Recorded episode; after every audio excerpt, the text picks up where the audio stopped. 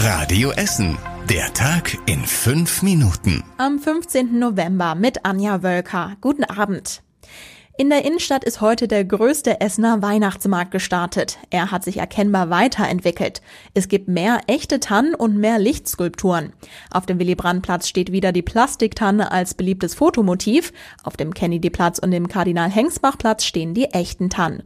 Und auch die grauen Betonklötze, die unter anderem Terroranschläge mit einem Auto oder LKW verhindern sollen, sehen dieses Jahr viel weihnachtlicher aus.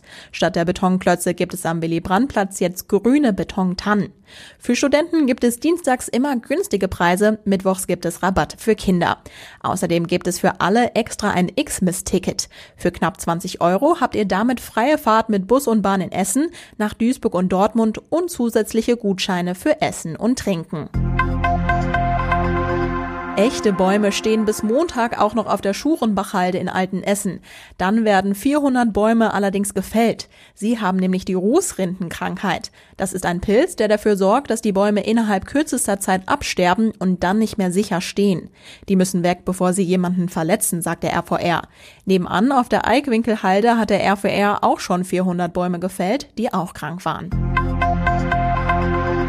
In Harzopf und Fuhlerum kämpft eine Bürgerinitiative gegen die Bebauung von Freiflächen.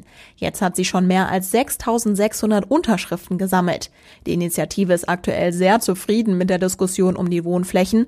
Es gab schon eine große Demo und mehrere Protestversammlungen. Offenbar haben sie schon viele Politiker auf ihrer Seite. Mehrere Parteien haben inzwischen gesagt, dass sie viele der geplanten Flächen nicht bebauen wollen. Die Bürgerinitiative will, dass das Thema nächste Woche im Stadtplanungsausschuss nochmal besprochen wird. Vorher wollen sie dann ihre Unterschriftenliste übergeben.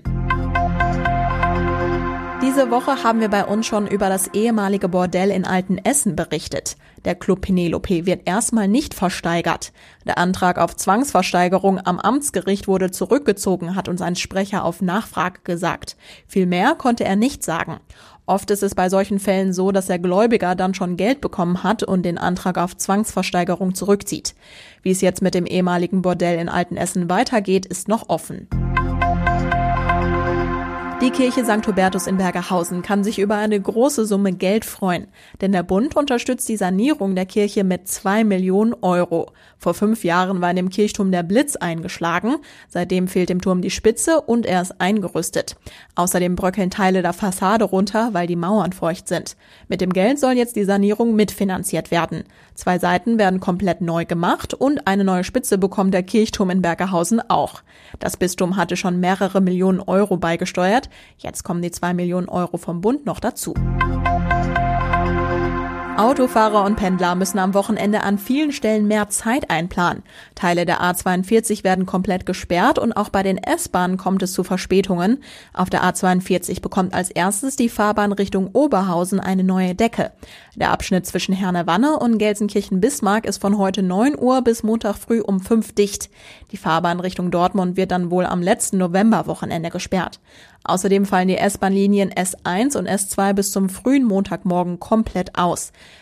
Die Bahn arbeitet nämlich an den Weichen. Es fahren aber Ersatzbusse. Und das war überregional wichtig. Der Bundestag hat heute große Teile des Klimapaketes beschlossen. Ein wichtiger Aspekt ist dabei der CO2-Preis. Der macht ab 2021 Benzin, Öl und Gas teurer. Dadurch sollen Bürger und Industrie Anreize dazu bekommen, auf klimafreundlichere Alternativen umzusteigen. Außerdem geht es um eine Senkung der Mehrwertsteuer bei Bahntickets im Fernverkehr. Union und SPD wollen mit dem Klimaschutzprogramm sicher sicherstellen, dass Deutschland sein Klimaschutzziel für das Jahr 2030 einhält. Uli Hoeneß legt heute sein Amt als Präsident des FC Bayern München nieder. Der 67-Jährige hat den Verein in den letzten Jahrzehnten zu einem der größten und wirtschaftlich erfolgreichsten Fußballvereine der Welt gemacht.